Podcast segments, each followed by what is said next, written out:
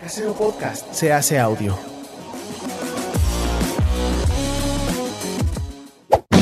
¡Chavos, banda! Este programa es patrocinado por ustedes mismos. Si quieren apoyar nuestro proyecto, lo pueden hacer por medio de Patreon en patreon.com diagonal herejes el podcast.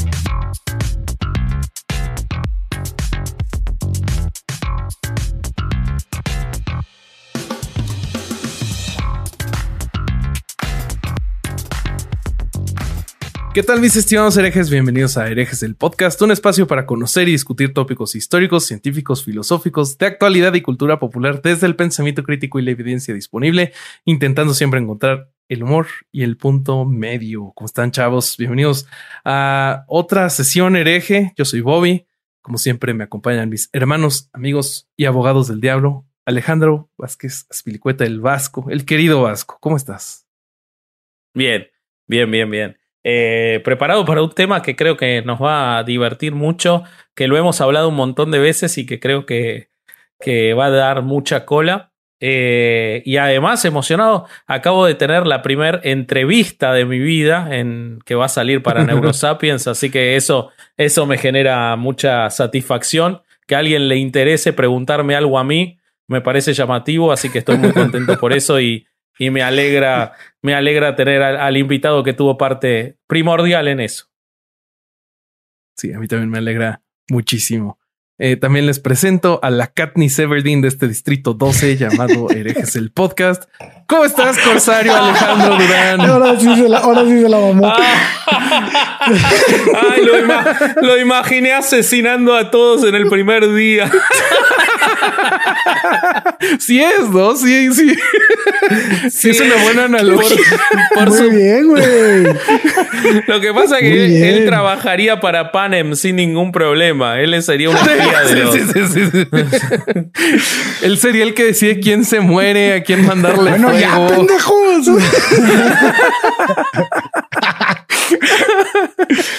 ¿Qué onda? ¿Cómo están? Oye, bueno, este, dime. antes de, de, de, de, dejarte dar tu saludo, güey. A ver, a ver. Quiero, quiero dar un update en esta nueva campaña que es este hashtag salvemos a Durán. Si quieren salvar a Durán, lo que tienen que hacer es eh, seguirnos en Instagram para que tengamos swipe up. Este nos faltan algunos cuantos seguidores más. Entonces, esa es la campaña. Salvemos a Durán. Muy bien. ¿Cómo muy estás, bien. amigo? Muy bien, muy bien. Este, muy contento por, por el tema de hoy. Este uh -huh. se me hace un tema bastante interesante y un tema también que del que hay muchas cosas a nuestro alcance en cuanto a en cuanto a información en internet uh -huh. y este y, y es increíble que cuando uno empieza a investigar se encuentra 60 mil sitios de, de, de, mitos antes de encontrarte lo, la, la, realidad de cómo funciona para los neurocientíficos uh -huh. el, el, el, aprendizaje y todo este tipo de cosas. Sí. Entonces se me hace un tema muy interesante que le va a que, que es de interés público también, uh -huh. que debería ser de interés sí. público. Sí, totalmente. Y este, y bueno, qué mejor que un experto en, en estos temas para, para este, sí, para dilucidar, ¿no? Todo lo que hay que, que entender y, y, este para un mejor crecimiento personal, ¿no? Sí, de acuerdo. Eh, entonces, permíteme presentar a nuestro invitado. Eh, el, el, siguiente invitado es muy especial para mí porque eh, con él tengo algunas cuantas anécdotas. Nos conocimos en un call center horrible eh, donde vendíamos triple plays a Estados Unidos y, y está muy chistoso porque por él yo tengo muchísima admiración porque ya años después eh, él se convirtió en neurocientífico y ahora está haciendo divulgación científica en su canal Neurosapiens. Él es Mauricio González López. ¿Cómo estás, Mau? Ah, pues muy bien, muy divertido escuchando la intro. cada vez dura más. Antes era cortita y ya cada vez. Okay. No, muy divertido y muy agradecido por la invitación. Sí, no, nosotros también estamos no, nosotros. muy, muy contentos de que nos acompañes, Mau. Eh, oye, ¿y qué te parece si empezamos por eh, que nos cuentes qué sí es la neurociencia? O sea, porque sabemos que eh, eh, neuro es esa, es una de esas palabras como cuántico, ¿no? Que se lo pones a cualquier cosa y ya suena así como, como que es algo serio, algo científico. Pero entonces cuéntanos qué sí es la neurociencia. es si es la neurociencia o las neurociencias. Eh, pues yo, yo siempre que hablo de algo, eh, tanto a, nivel como divulgativo, como académico o en clase, me, remonto un poquito a los orígenes de la palabra o a, buscar por qué se llama así. Eh, y neuro viene del griego para nervio. Ajá. ya, ya entonces como neurociencia o como neurociencias, ahí nos podemos encontrar como que los dos términos, para mí parecer lo correcto es llamarle neurociencias en plural y por lo tanto sería pues el estudio científico del sistema nervioso. Eso a grandes rasgos, ¿no? Eh, por estudio científico, pues obviamente generando conocimiento que siga el método científico. Y así de simple, pero al mismo tiempo no tanto. Sí, no. pero creo que es muy importante. Bueno, ahorita eso me llama mucho la atención eh, porque pues mucha gente de la que usa con muchísima libertad, la palabra, bueno, el prefijo neuro, eh, pues podemos ver casi a simple vista que no están utilizando el, método científico. Bueno, yo tengo un ejemplo que les voy a enseñar un poquito más adelante, que nada más de ver sabes que no lo está haciendo, pero sí me llama la atención eso. Bueno, el prefijo neuro en sí mismo no tiene por qué implicar ciencia, ¿no? Ah, sí, lo dije todo mal. Bueno, que usan la palabra neurociencia. Neurociencias. Sí, en realidad el, eh, eh, decía que, que, lo más correcto para mi parecer es eh, el plural, porque ah, en, nuestra, arrogancia, pues hemos llegado a decir que el cerebro humano es el sistema más complejo de todo el universo, ¿no? Claro. Pues sí lo es hasta donde sabemos, ¿no? Sí. Eh, hasta donde sabemos, sí, eh, y no el, solo el cerebro, sino el cerebro como parte de todo un sistema nervioso que en general coordina al resto del organismo, tanto en los humanos como en animales no humanos, ¿no? Es tan complejo que una sola ciencia no alcanza o no basta para entenderlo. Claro. Sí, por lo tanto, las neurociencias surgen como un esfuerzo conjunto de varias ciencias, eh, ciencias físicas, ciencias biológicas, ciencias ah. formales como las matemáticas, eh, o incluso de disciplinas no científicas como la filosofía, que en conjunto buscan entender diferentes aspectos del sistema nervioso. Sí, ya, ya a diferentes niveles, pues cada ciencia tendrá una mayor o menor implicación. Ok. Oye, y, ya para irlo aterrizando más para nosotros los mortales, nos como, como qué avances ah, se han hecho gracias a las neurociencias que, que podamos reconocer o que hayamos escuchado en algún lugar que nos puedas platicar. Eh, bueno, para empezar, el entender al cerebro tiene más o menos 130 años, ¿no? Ah, cuando toda la historia de la, en toda la historia de la medicina, de la anatomía, ningún otro sistema nos habíamos tardado tanto en entender de qué iba o de qué chingados estaba formado como el cerebro, ¿no? Eh, las primeras veces que se observó una neurona fue a finales del siglo XIX. No se sabía todavía muy bien.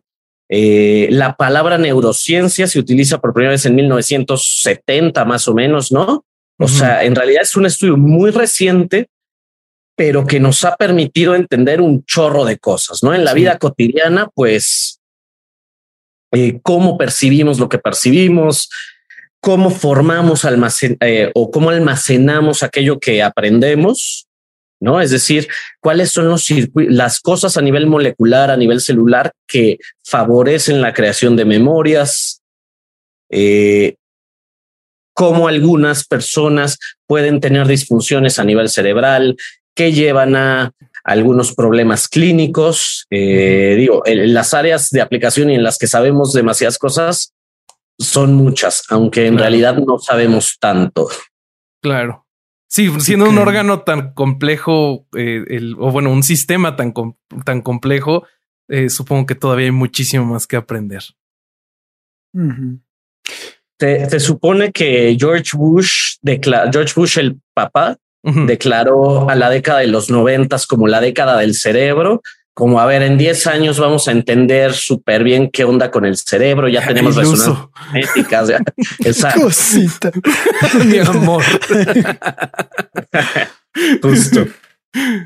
Pues eh, pero bueno, el que el hecho de que él proclamara esta década del cerebro también o, o, anunciara, no sé si proclamarse la palabra adecuada, pero bueno, también favoreció mucho como que esta, este trend, ¿no? O esta moda por.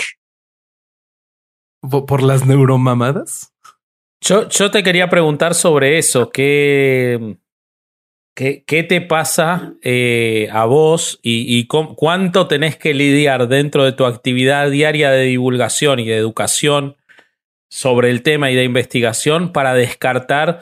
Yo estaba investigando el tema, encontré un libro que se llama Neurocientismo versus Salud Mental, en el cual los autores propugnaban la idea de que hay un abuso de la idea de la neurociencia, que además se la trata como una sola cosa, a diferencia de lo que estás hablando vos de las neurociencias, eh, y en lo cual hay mucha neuropseudociencia que termina eh, dejando de lado un montón de campos que también son importantes para el análisis y además en el que se van metiendo bajo esa excusa de lo neuro todo lo que no es. Entonces, mi pregunta doble sería, ¿por qué vos suponés que estamos ante esta explosión del neurocientismo en el cual se habla de cosas que realmente no son neurociencias y se le pone ese título o que se las trata banalmente y de manera incompleta? Y o sea, las razones y qué te pasa a vos con todo eso en el ejercicio de, tu profesión y de la divulgación. Ya está bien amplia, pero que voy a tratar de hacerlo de, es para no, Es para ya no hablar en el resto del programa que lo hago. Yo ahora ya no, no, tengo necesidad de hacer más nada. Parecí inteligente con la pregunta y ya está, ya terminé mi trabajo de hoy. Y me pagan, voy Alejandro. Bobby y Alejandro me depositan por esa pregunta nada más. Entonces, bueno, adelante, todo tuyo. Ok, ¿qué da lugar a este neurocientismo? ¿no? Eh, nuevamente, si entendemos como que eh, neuro, neurocientismo, eh, una gran causa yo creo que es o tiene sus orígenes en la falta de eh, identidad científica en la psicología. Ok. ¿No? Esto viene como que un poquito atrás. ¿Por qué? Porque si te fijas, el neurocientismo está sobre todo en lo que pretende explicar el comportamiento, ¿no? Hay, otros, pero donde más fuerte lo vemos es en cuestiones de comportamiento y de salud. Sí. Eh, la psicología en sí misma eh, es una ciencia que no está vista como tal y no está practicada como tal por los mismos psicólogos. y, eso pues es un gran problema eh, para, para el comportamiento, para el estudio científico del comportamiento. Al no haber esta credibilidad científica tal vez en la psicología, llegamos a un algo que se le ha conocido como el neurorealismo, ¿no?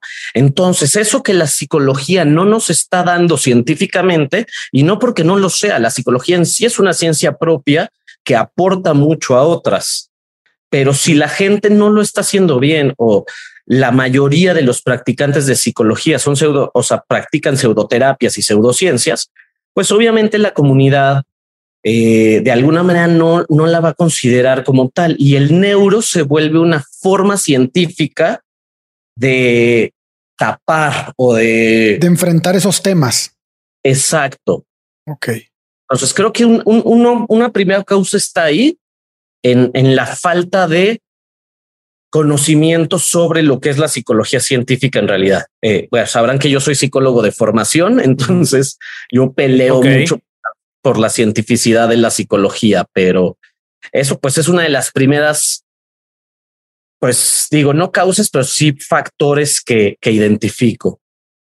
Otra es la necesidad o, la visión científica de eh, monista de la vida, ¿no? Los científicos somos monistas, es decir, todo es material. estas cosas de espíritu, estas cosas de este eh, algún alma, mente, no existen, ¿no? ¿no? No son cosas que podamos estudiar si existen. Y por lo tanto, no son eh, objeto de preguntas científicas. Ok. Sí. Si alguien quiere creer en ello de desde cualquier perspectiva, pues está chido, ¿no? Pero no es lo que la ciencia puede explicar, ni pretende explicar, ni quiere explicar. Aparentemente a la gente le cuesta mucho trabajo verse como monista, ¿no? Nos gusta o como solo materia.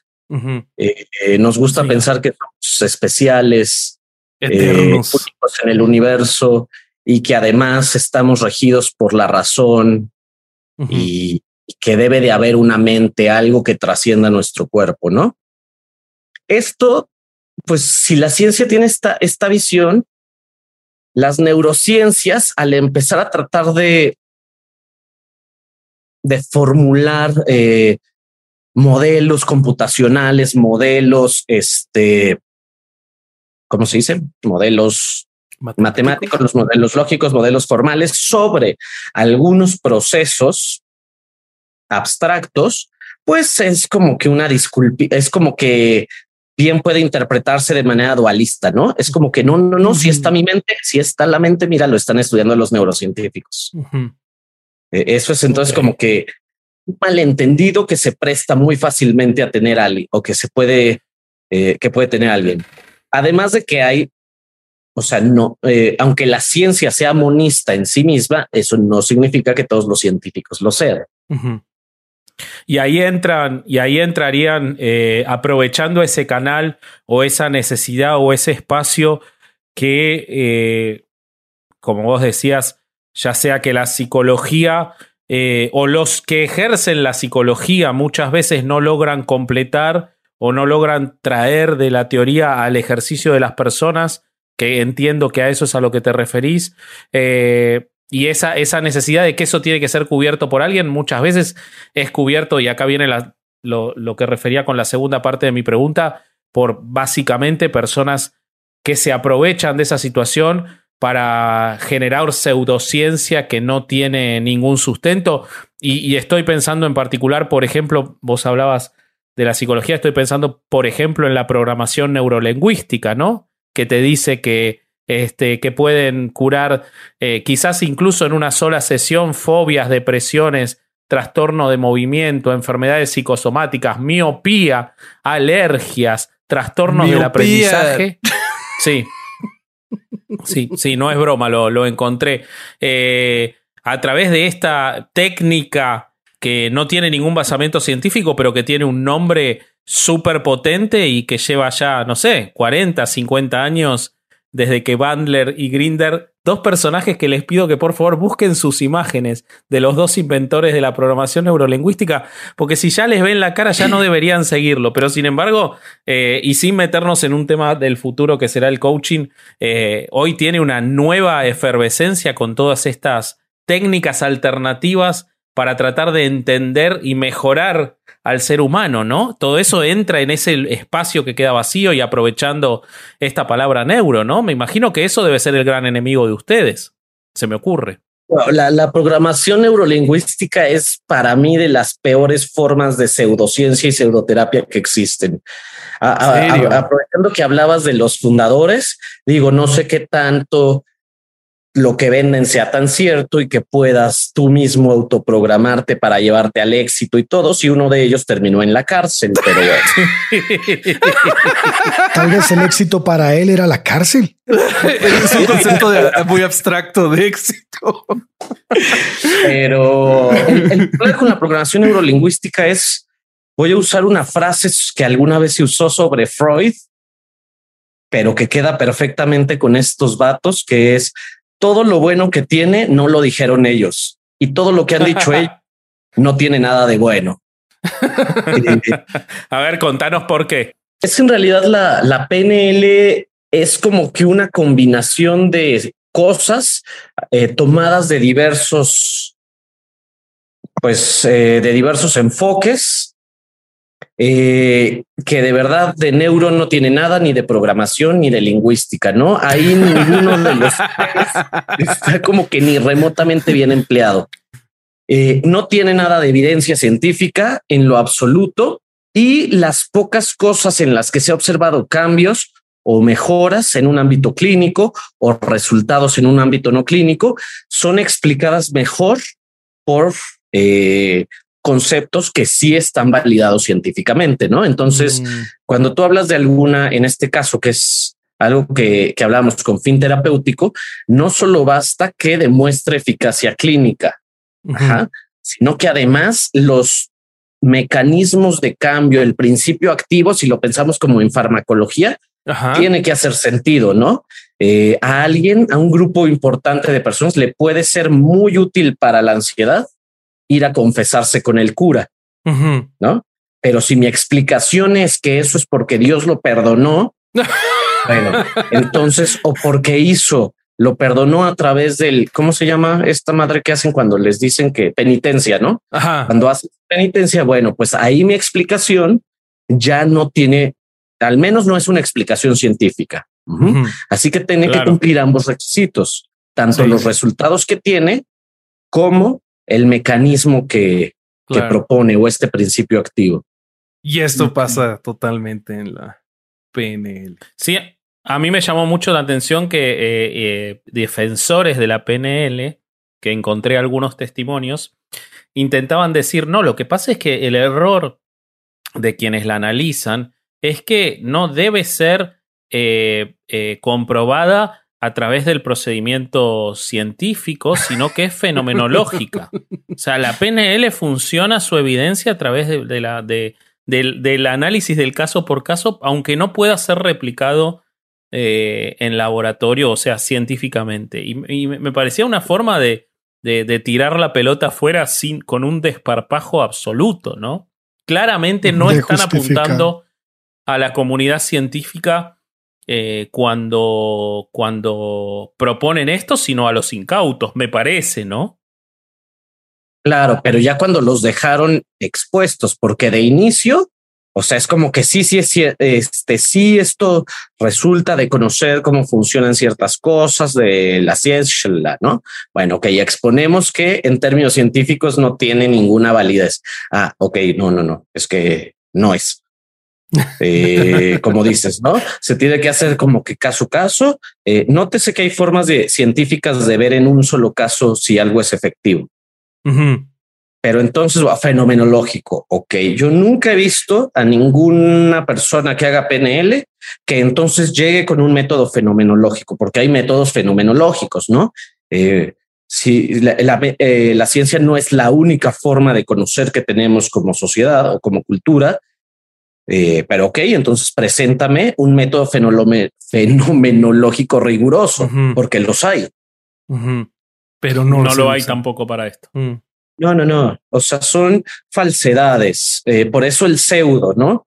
Sí, eh, claro. Así es. Fíjate que yo lo que a, mí lo que me llama mucho la atención de, de este tema es que viendo diferentes casos en los que se utiliza la neurociencia como término para darle validez a una idea que no lo, que no lo tiene, este es la, la forma de volver las cosas un poco más reduccionista, ¿no? Es el, de entender el cerebro, por ejemplo, de una manera más reduccionista. ¿Y cómo lo hacen? Es que, ah, es que un, un, un, lado del cerebro sirve para una cosa y el otro lado del cerebro sirve para otra. Y se chingo. Y entonces de ahí brincan para, para tratar de explicar este, no sé, estilos de aprendizaje, eh, capacidades para, para hablar idiomas, capacidades para, para, hacer arte, capacidades para ser una persona, una persona que es analítica, por ejemplo. Ah, es que usa más su lado izquierdo del cerebro. Y la verdad es que nos damos cuenta de que si te pones a leer un poco de eso sobre, sobre lo que, con los fundamentos y con la gente que, que, realmente ha estudiado eso, te explica que el cerebro funciona de una manera conjunta y muy distinta como la maneja la gente que, que utiliza esos términos. Explícanos un poco cómo pasa eso, ¿no? Porque a la gente le gusta mucho hoy en día decir que su hijo es auditivo o su hijo es visual o su hijo es, sí, sí. Bueno, sí es otra cosa, pero, pero por ejemplo, yo, yo tengo un hijo y este, y, y la verdad es que al principio llegábamos a las escuelas y nos decían, no, es que su hijo tiene que aprender de una manera auditiva porque él es auditivo. Y yo, ah, cabrón, ¿y cómo sabes? No, no, es que ya le hicimos un estudio y, y, y, y yo siento que la lógica te dice que pues percibes el conocimiento con todos tus sentidos, ¿no? Y entre más apliques tus sentidos, pues va a ser más fácil que entiendas y que, y que adquieras este, algún tipo de información y, que la percibas de una manera correcta, ¿no? Que más bien el otro sería como limitar los demás sentidos y utilizar solo uno, que no, no podría ser así. No sé, explícanos un poco eso. No. Bueno, mira, ahí entramos en, en un campo que le lo podemos llamar neuromitología, ¿no? Eh, o sea, yo voy a usar un chorro el prefijo neuro, pues si ya la gente lo anda usando pseudocientíficamente, pues yo para explicar cositas, no? Totalmente. Eh, ya eh, lo que lo que muchos académicos, sobre todo en el campo en el campo de la educación, es precisamente donde más se, se han mantenido estos estos neuromitos, ¿no? Eh, y serían cosas que a lo mejor no son francas mamadas como la programación neurolingüística, ni con todo el afán de ser charlatanes, que alguna vez parecía la evidencia indicar algo que se tergiversaron o simplemente la ciencia avanzó y nos dimos cuenta que ya no, eh, pues que estaba equivocada esa, eh, esa afirmación, pero que a la fecha siguen teniendo mucha credibilidad entre el, entre el público en general, ¿no? Tal es el caso de que solo utilizamos el 10% de nuestro cerebro. Justo eso estaba pensando. De eso te quería preguntar yo. Eso es algo que, que, ni sé por qué se ha popularizado, ¿no? Tenemos años sabiendo que esto no es cierto, pero años. Eh, todavía en el 2000 y cacho salió la, la película de Scarlett Johansson de la vieja esta que va... Que se hizo meme, ¿no? Ajá. Pero, por ejemplo, eh, este tema de los estilos de aprendizaje, pues es algo que a la fecha dices que, en la escuela de tu hijo te dijeron porque le hicieron un estudio. Un estudio es un cuestionario pitero. Sí. porque yo dudo que las escuelas tengan para comprar su resonador magnético y un electroencefalógrafo y entonces poder ver función cerebral de verdad, ¿no? Eh, entonces, generalmente esto está basado en cuestionarios piteros. El, modelo más famoso de estilos de aprendizaje es el de visual auditivo kinestésico, ¿no? Que, que, entonces este hace énfasis en la modalidad sensorial que utilizas o con la que mejor aprendes. Pero además de este hay varios, ¿no? Hay uno que es el de acomodador asimilador, otro del de sintético y analítico, otro que el de Oye, varios. Eh, ese, ese que dijiste, el primero, el de audiovisual kinestésico, este, ese, ese es el que deriva del, del modelo BAC, ¿no? De Neil, de Neil Fleming de 1987. Ese, es, ese aquí en Querétaro es, es este, eh, eh, es muy usado, ¿eh? Aquí hay universidades donde todavía lo escuelas. Usan, Ajá. Ajá. Y las escuelas gastan un dineral, una pues en aplicarle estas pruebas individuales a cada persona, ¿no? El papá cree que, uff, esta escuela le va a dar pues, su estilo de aprendizaje individualizado, este, en fin, eh, obviamente pues cobran más a los padres también por esto. Y al final no hay ninguna evidencia que diga que aprendes mejor si siguen esto que además te lo detectaron por medio de un cuestionario lo que eh, y, es como apelar a la al sentido común un poquito, ¿no? O sea, pues tú crees que una persona siempre va a ser visual. O sea, si yo tengo que memorizar algo matemático, es lo mismo que si yo tengo que aprender a manejar. O sea, nosotros estamos empleando y eh, e integrando modalidades sensoriales, pues en todos los aspectos de nuestra vida, ¿no? Entonces, pues eh, en el modelo particular de eh, VAC, pues no hace gran sentido. Y, más allá de eso, ¿no? Se han hecho investigaciones como para ver, bien controladas, porque se van a encontrar por ahí algunas eh, que, que no están bien hechas. Y es difícil discernir en publicaciones científicas la, pues lo metodológico, ¿no? pero bien hechas no hay alguna de. Había un, ay, este tipo que me cae bien. Bueno, no me acuerdo cómo se llama, eh, que decía, ¿no? La, la única diferencia entre pie grande y los estilos de aprendizaje es que pie grande todavía podría existir. ¿Existir? Entonces es como que lo o encuentren sea, algún día. pero bueno, es algo muy todavía este arraigado en las, sobre todo en la, en los ámbitos educativos. Sa- Creo- ¿Sabes qué me parece que, que pasa? Y este, y seguro tú nos lo puedes confirmar, Mau. En cuanto a estas nociones, me parece que los que mm, los que quieren vender estos métodos buscan confundir la correlación con causalidad, ¿no? O sea, sí hay personas que son Totalmente. Que son muy buenas para la música. Hay, hay muy personas que son muy buenas para dibujar. Y entonces dicen, ah, bueno, entonces seguramente es, a- aprenden mejor por así, ahí. Entonces toman esa correlación y te quieren sacar una causalidad que no tiene nada que ver. Esa Sí. es una de las eh, de muchas cosas que favorecen todo este tipo de neurobasuras eh, y de todos los tipos, ¿eh? desde el apegarse a la creencia a un mito, existe pues eh, como este sesgo de confirmación en el cual las personas o una persona eh, que no le echa muchas ganas a pensar de manera crítica, pues va a tender a voltear a ver o a prestar más atención en aquella información que confirma su, su creencia previa. Eh, esta, esta confusión o esta error de tomar como causalidad las correlaciones, pues también definitivamente es este una de las cosas que, que crean estas ideas. Eh, ya, ya en términos como mercadológicos, pues también el, el cerebro en sí mismo vende.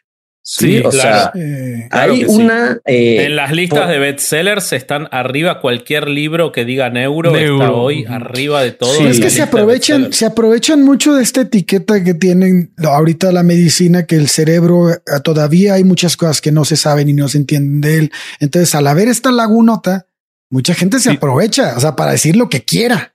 Ujú. La- la- eh, este, no sé, no, no, obviamente no tenemos el alcance nosotros, bueno, nosotros tres que no, que no son, no nos dedicamos a eso, de hasta dónde se conoce este, el cerebro, pero lo que sí, sí no nos podemos, este, lo que sí sabemos es que hay muchas cosas que no conocemos, ¿no? Como de todo.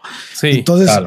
creo que ahí hay un área de oportunidad de la que se agarran y este, y pueden decir cualquier estupidez, ¿no? Pueden, sí, sí, sí. Como, como el mundo cuántico, ¿no? Del- también es algo Sí, parecido. O sea, son los Deepak Chopra de la de las neurociencias. Ándale.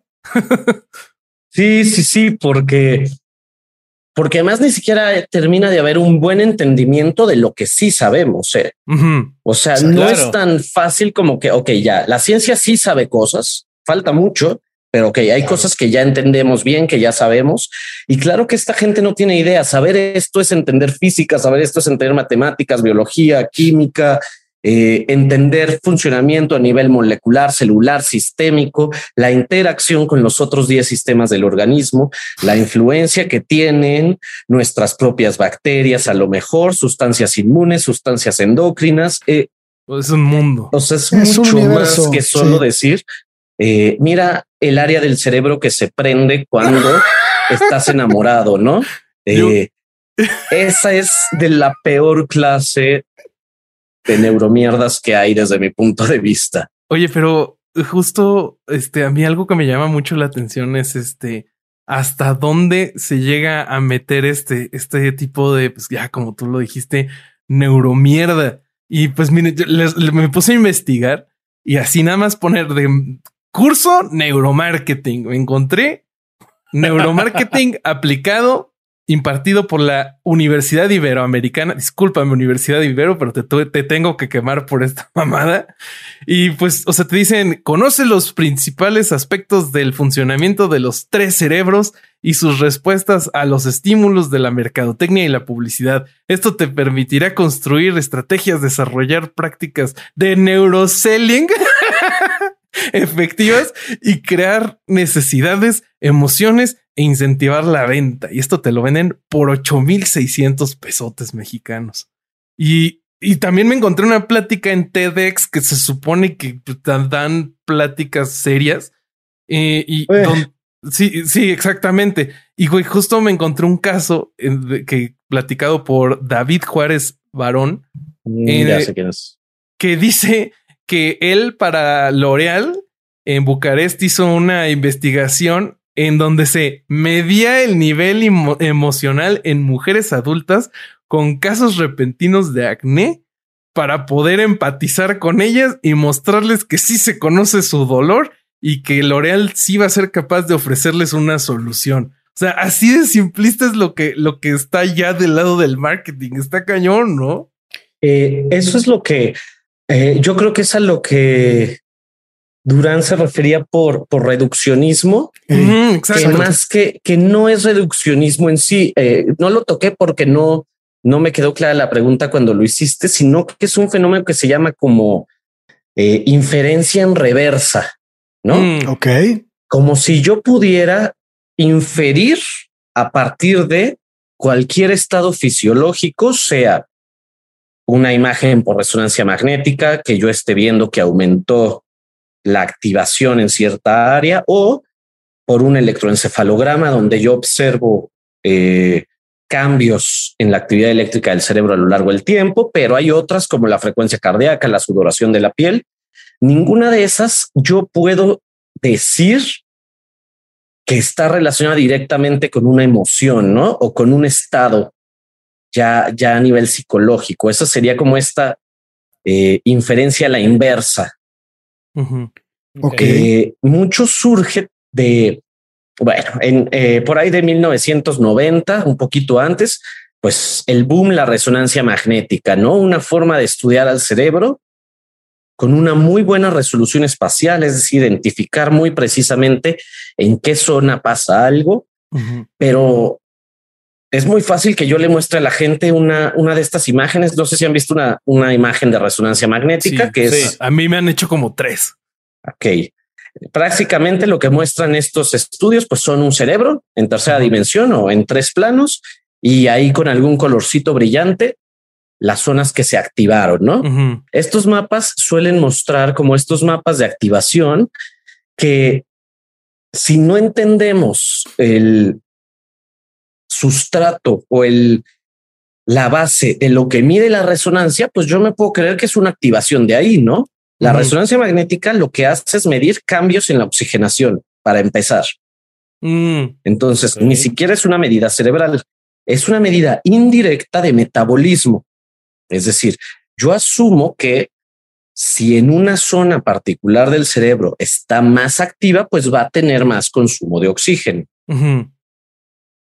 Ok. Pero además, por sí sola tampoco hace sentido. Una resonancia magnética se tiene que comparar con condiciones control para darme mapas estadísticos. Así que en mm. realidad yo estoy viendo mapas estadísticos del cambio de oxígeno como medida indirecta de la activación cerebral. Sí, eso, eso ya es bastante más complejo y menos directo que solo decir que se activó esa parte porque el hombre está celoso, ¿no? o, que las chavas están tristes porque les salió acné de un día para otro. Yo, yo lo que me refería cuando, cuando igual y yo no me expliqué bien, pero yo lo que me refería con reduccionista, es habitual, eso es normal. Entonces, este, yo a lo que me refería con reduccionista es este tipo de, de estudios que hay un montón en, en Facebook, por ejemplo, o en, en, cualquier red, en cualquier parte de Internet, en donde te dicen que el cerebro del lado izquierdo funciona únicamente para una cosa y el cerebro del lado derecho funciona únicamente para otra. Y entonces como que vuelven al cerebro como, como, es tan, tan complicado su entendimiento, el, comprender el cerebro, lo vuelven fácil. ¿No? Ah, bueno, sí. Si es una persona que piensa así, entonces usa mucho su, hemisferio norte, su hemisferio eh, norte, izquierdo, norte, su hemisferio izquierdo o su hemisferio derecho, dependiendo de qué hagas, ¿no? Y eso se me hace así como quieres, quieres entender el cerebro de una manera que a ti se te facilite, ¿no? No, y además es muy fácil que eh, justificar algo en las personas por el cerebro. De ahí otra, otro de los campos que surge, ¿no? Esto de neuro, neuroley o neuroderecho, no sé cómo lo traduzcan en español. No manches, pero es como buscarle a la defensa pues en la disfunción cerebral, ¿no? Como esa sí la hace una de verdad, un trastorno psicológico no, o un trastorno de conducta. Sí, es como una disculpa. La gente, si, si te dicen tienes que tomar un fármaco para tu trastorno de atención, por déficit de atención. Si no, no, no, tú solito debes de poder, tú solito o de ansiedad, ¿no? Este aquí es cosa de control. Si tú le dices, no, lo que pasa es que ya vimos en el, en el electroencefalograma, en cualquier cosa, eh, es que ya es una cuestión de función cerebral. Ah, no, entonces sí, ya no es mi culpa. Yo ya no tengo que tener este como que delirio de control, ¿no? Eh, y eso pasa con, esta, con este mito de los cerebros derecho e izquierdo, ¿no? Eh, Que no tiene, eso no es tiene basamento científico, ¿verdad? No, es, sí, eh, sí- sí tiene cierto, pero está mal interpretado. Eh, Ok. Algunas funciones, particularmente o, o famosamente el lenguaje, se encuentran lateralizadas en todas las personas. Sí. Eh, la mayoría de las personas, eh, y por mayoría me refiero como un 90, 90 y algo por ciento, las funciones asociadas al lenguaje están es que decir están también es como localizarlas ahí, ¿no? Más bien, eh, pues como que un punto importante es el hemisferio izquierdo, particularmente como que esta zona de por aquí, que se llama el área de Wernicke, y esta zona como de por acá, ¿no? Que es el área de Broca, y sobre todo la conexión entre ellas. En las personas, que es la mayoría de la población mundial que está, pues el lenguaje acá del lado izquierdo, el lado derecho se encarga un poco más del procesamiento eh, de la prosodia del lenguaje, de los ritmos, de la música, ¿no? De lo Ujú. que sí es eh, verbal, pero más como por el lado este, rítmico. En el resto de la población está al revés, ¿no? Pero muy poquita gente tiene la lateralización al revés. Esto es lo que ha dado lugar a este mito, ¿no? Ok, bueno, entonces ya irse como porque el lado izquierdo completo pues es más lógico, el otro es creativo. Si tú eres una persona creativa, entonces desarrolla tu, cerebro derecho. Cuando todas las personas estamos trabajando todo el tiempo con ambos hemisferios que se comunican entre ellos, ¿no? Si no, los Y reto a con que vayan y se hagan 100%. una y con el 100% además. Ahora, No, no, el 100% al mismo tiempo, necesariamente, o con la misma Ah. intensidad, porque también si todo el cerebro de putazo se pone así, pues crisis epiléptica.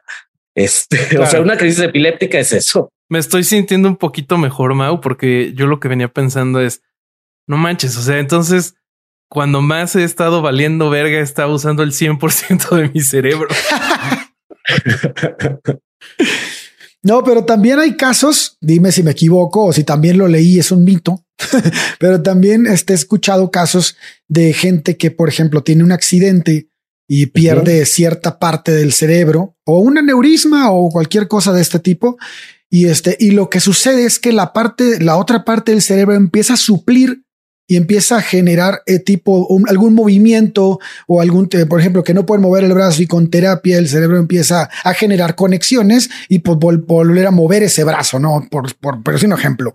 Este, y eso pues de- deja, desmentiría un poco el, el hecho de que todo esté en un lado o todo esté en el otro, no? O una cosa está en un lado y otra cosa específicamente está en el otro, sino que el cerebro pues puede llegar a, a este, a generar, este, no sé si estoy diciéndolo bien, conexiones neuronales que puedan, Sí, sí. que puedan, que puedan llegar a, suplir eh, la parte que se averió, ¿no? Sí sucede, sobre todo, va a depender mucho del tipo de daño, claro, ¿no? Sí. eh, del punto en el que se atiende, eh, es decir, de qué tan pronto después del suceso, eh, el, no solo el tipo de daño en el momento, sino las secuelas, digamos, o el tiempo que se tardó, por ejemplo, en detectar y por lo tanto en intervenir.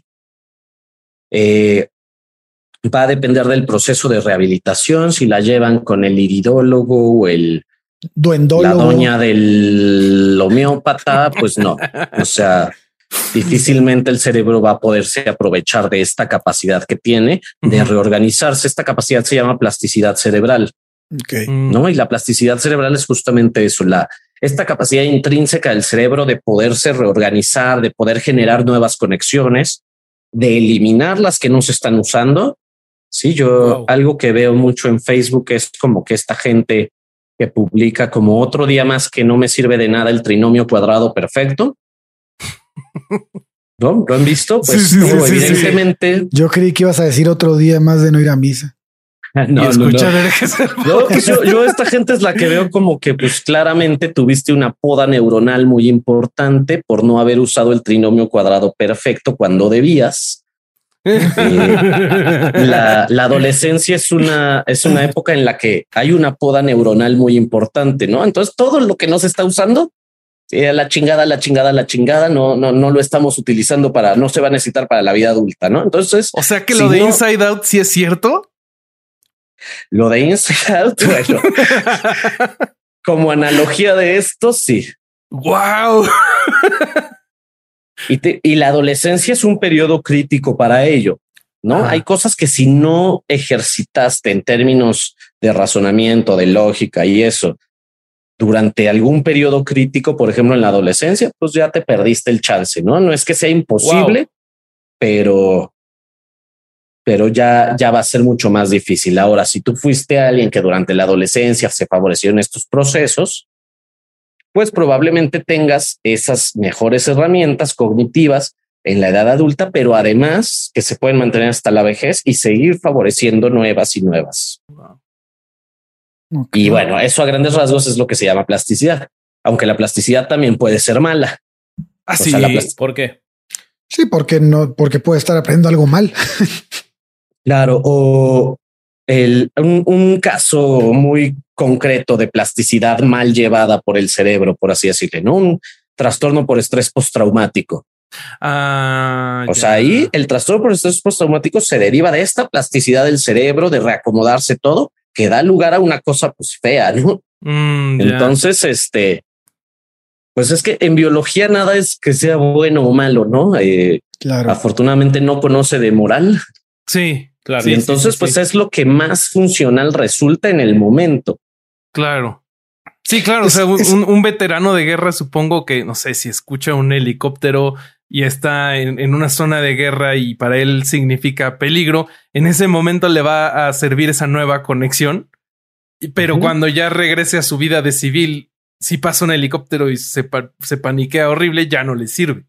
Pero eso es eso es independientemente de sus deseos y de la moral. O sea, eh, al, al cerebro le sirvió, supongo, en ese momento y ya después ya no. Siento que sucede mucho en los deportes, ¿no? O sea, que, que por ejemplo, por ejemplo, bueno, no voy a decir golf porque ya no me dejan hablar aquí de golf, pero vetado el tema. Pero, pero por ejemplo, pero atenete a las consecuencias. Atenete a las consecuencias. no puedes hacerlo. Si tú, si tú aprendes cierta técnica en cualquier deporte si tú aprendes cierta técnica mal, pues, y así mm. sigues haciendo eso, pues después va a ser muchísimo más difícil quitarte esa técnica y aprender la correcta, porque tu cerebro ya entendió así, ¿no?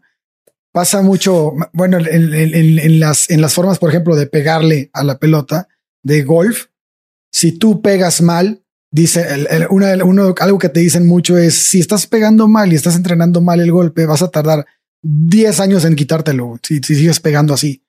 Y si pasa, mucha gente nunca más vuelve a pegar diferente, ¿no? Bueno, no te voy a decir nada porque en el tenis pasa lo mismo. Sí, en todos los deportes. Eh, sí, sí, sí. Ese es un fenómeno del aprendizaje, tal cual. Eh, y, y, una forma de la que dijiste me lleva a otro de los errores que eh, perpetúan como que las neurobasuras o o que las favorecen, que es este neuroesencialismo. Les digo que ando, que me ando inventando ahora términos. Sí, No inventando, por ahí se usan, se usan en la literatura de, de varias gente cuando está tratando de explicar como este auge de las neurochingaderas, ¿no? Pero siento que son términos que ni siquiera deberían de existir, pero existen porque hay charlatanes que están usando esto. Claro. Y entonces, pues hay que inventarles un término para hablar de ellos. Por, esto en neuroesencialismo me refiero como a, a, la razonamiento o a la idea falsa de que somos nuestro cerebro, ¿no? Eh, y ahorita me vino a la mente porque dijiste, ok, tu cerebro ya aprendió así, ¿no? Eh, realmente eh, pues nuestra conducta, nuestras interacciones resultan. Sí, sí, sí. El cerebro es un sustrato material básico para la interacción como la entendemos entre humanos y para comportarnos y qué bonito, coordina mucho a los demás, pero en realidad nos comportamos con todo el cuerpo. Ajá, percibimos, recibimos memoria muscular y mil cosas más. ¿O a qué bueno, memoria muscular sí, sí es como que no existe. Pero... No existe, es, es ah, chinga, la usan también. Un chingo. Ah, es que memoria muscular. pues es que técnico, o sea, no tienes neuronas en, en, en, los músculos, ¿no? Siendo estrictos. No, los músculos sí generan adaptaciones neuromusculares, eso es cierto. Ah, okay. Favoreciendo, favoreciendo como que la eficiencia de reclutamiento de fibras. Ok. Ok. ¿No? Por eso, en realidad, cuando tú comienzas ese entrenamiento de pesas, ¿no? Tú te uh -huh. vuelves más fuerte notoriamente desde el inicio, uh -huh. pero todavía no estás creciendo músculo. ¿no? Mm. Esta primera fuerza que vas agarrando se debe a que primero están, estás teniendo estas adaptaciones neuromusculares. Ajá.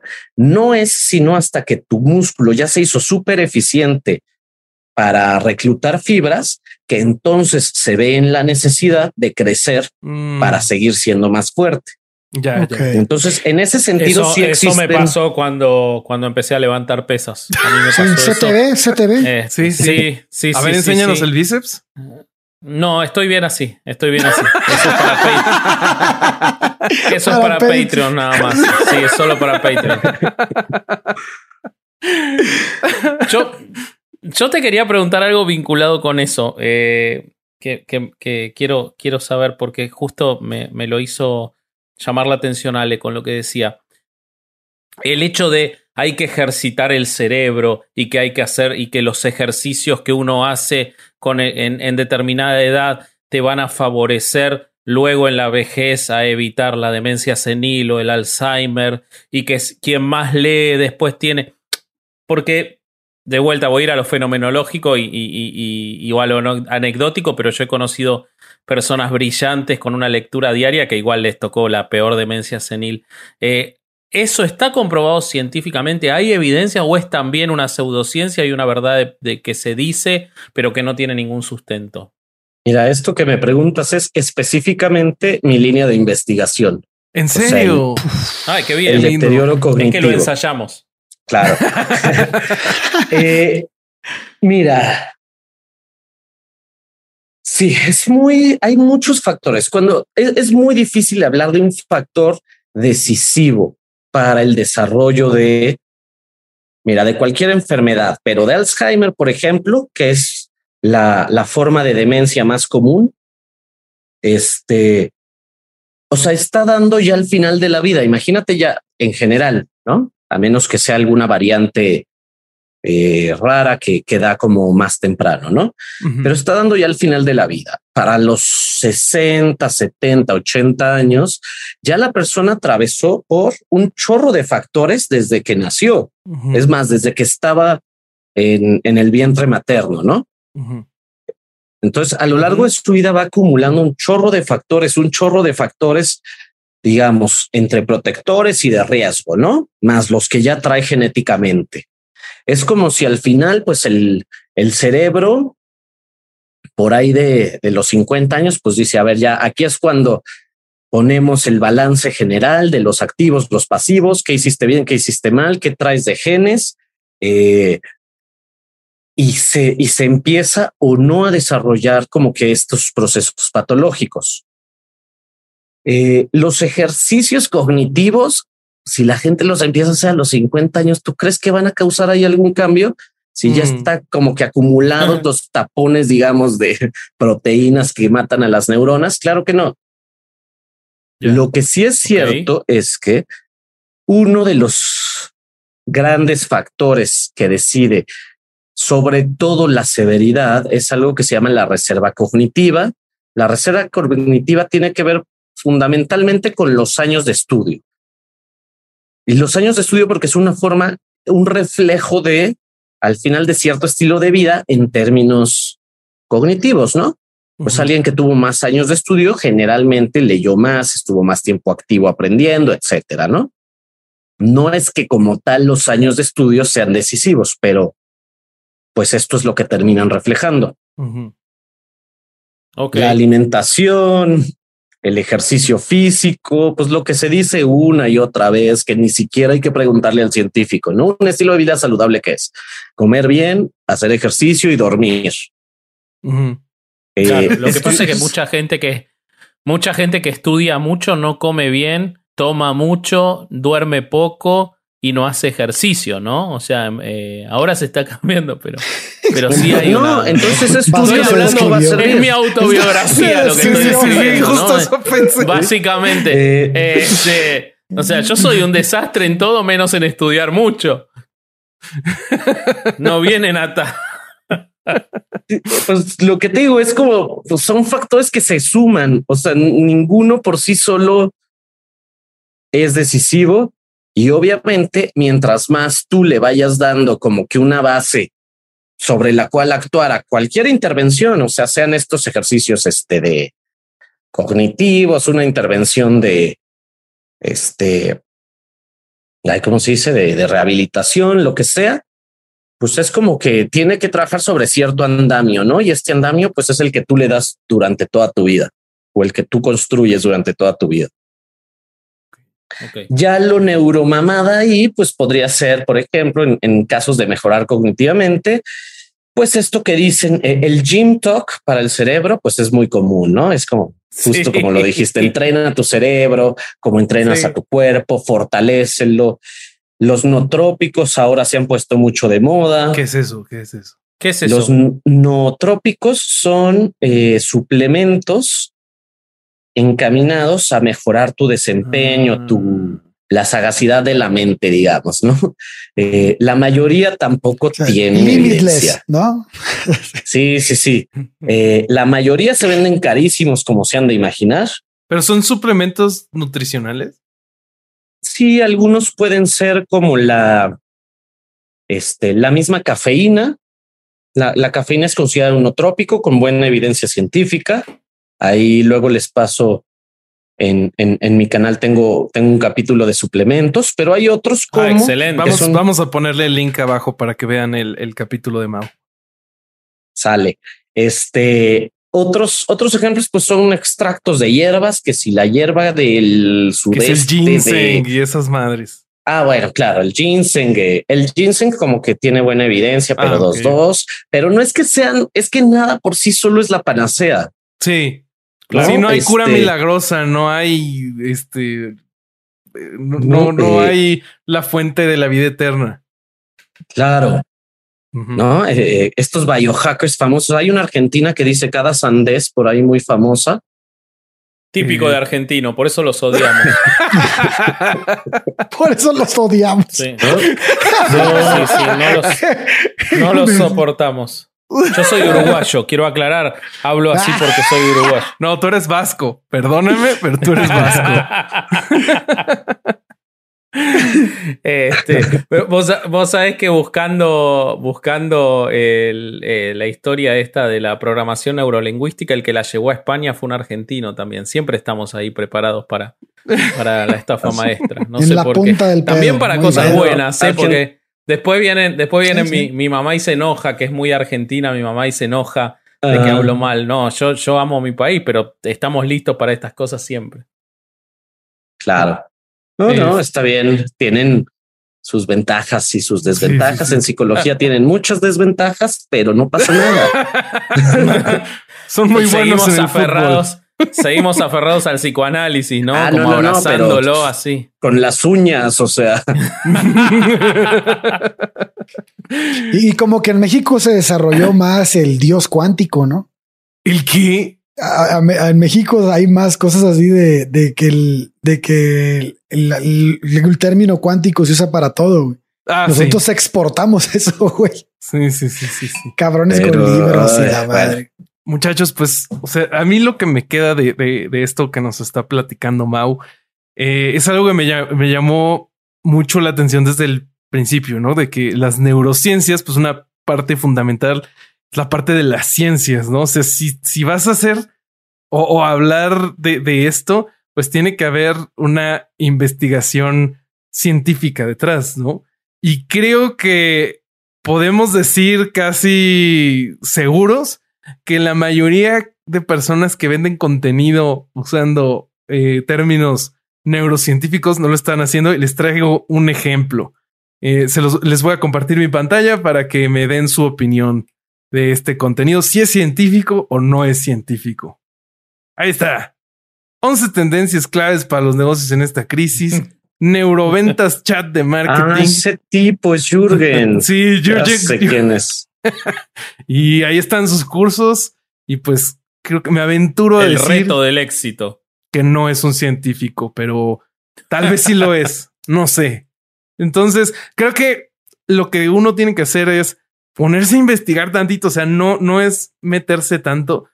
Como ya nos estuvo explicando Mau, eh, las neurociencias son bastante más complicadas de lo que estos charlatanes nos quieren hacer creer. Entonces, con leer tantito antes de comprar un curso, de meterse a una terapia, creo que este, nos podemos evitar perder mucho dinero.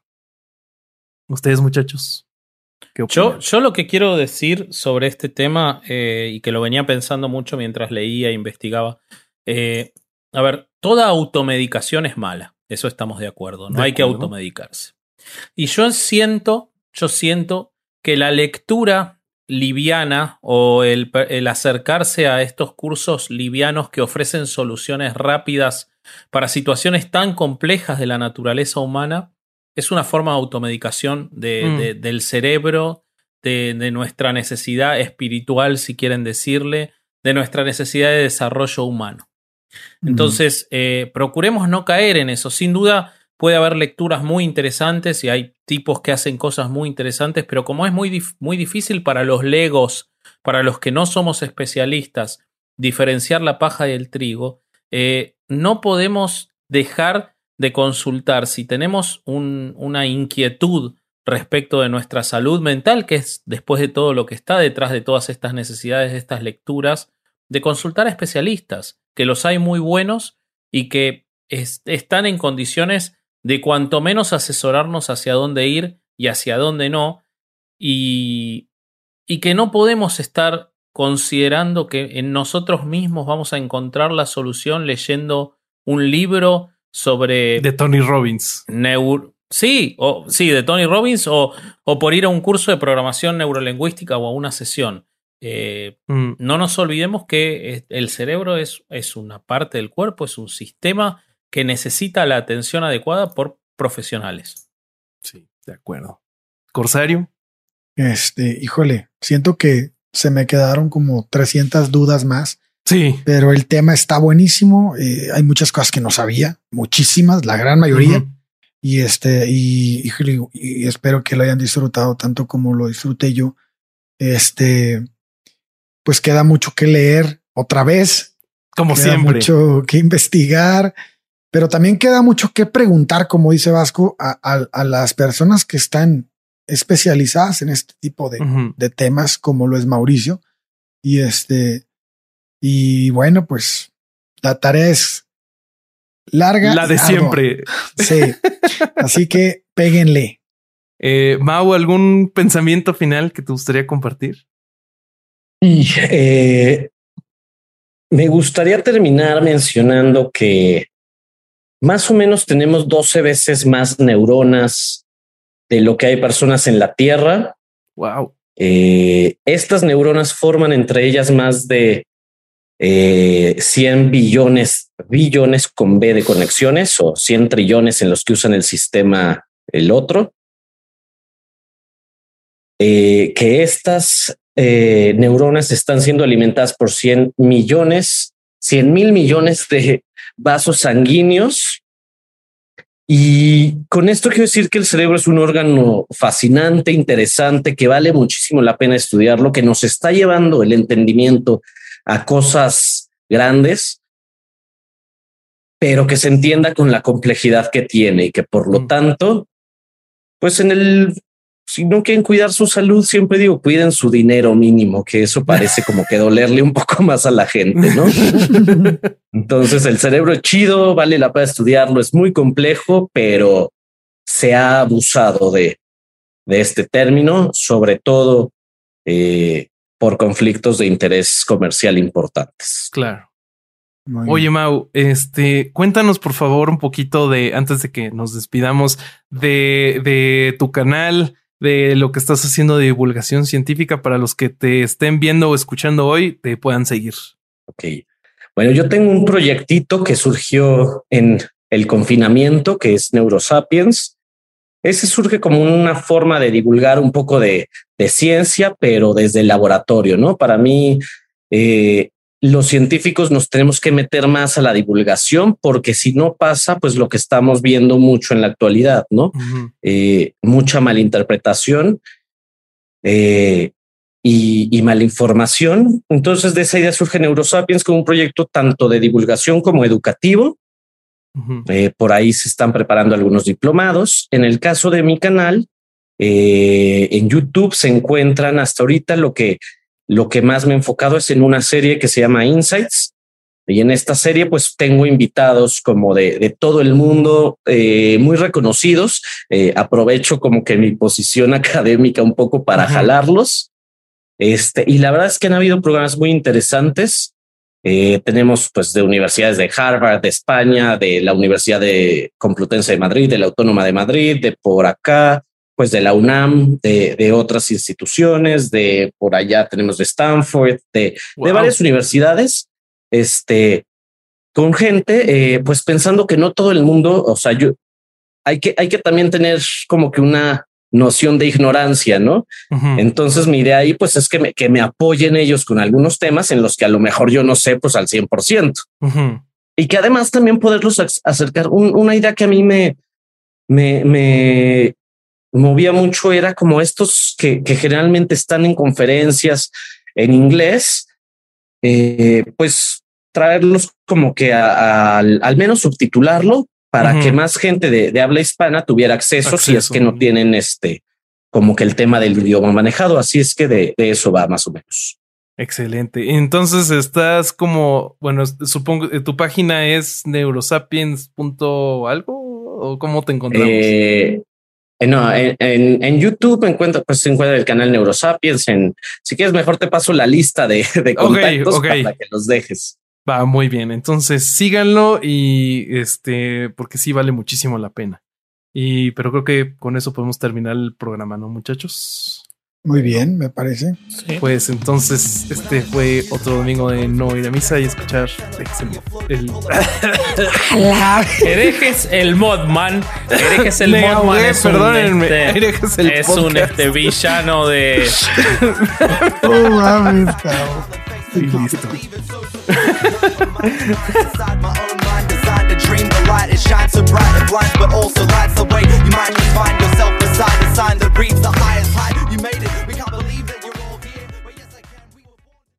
Hello, it is Ryan, and I was on a flight the other day playing one of my favorite social spin slot games on chumbacasino.com. I looked over the person sitting next to me, and you know what they were doing? They were also playing Chumba Casino. Coincidence? I think not. Everybody's loving having fun with it. Chumba Casino is home to hundreds of casino style games that you can play for free anytime, anywhere, even at 30,000 feet. So sign up now at chumbacasino.com to claim your free welcome bonus. That's chumbacasino.com and live the Chumba life. No purchase necessary. VGW. Void prohibited by law. See terms and conditions. 18 plus.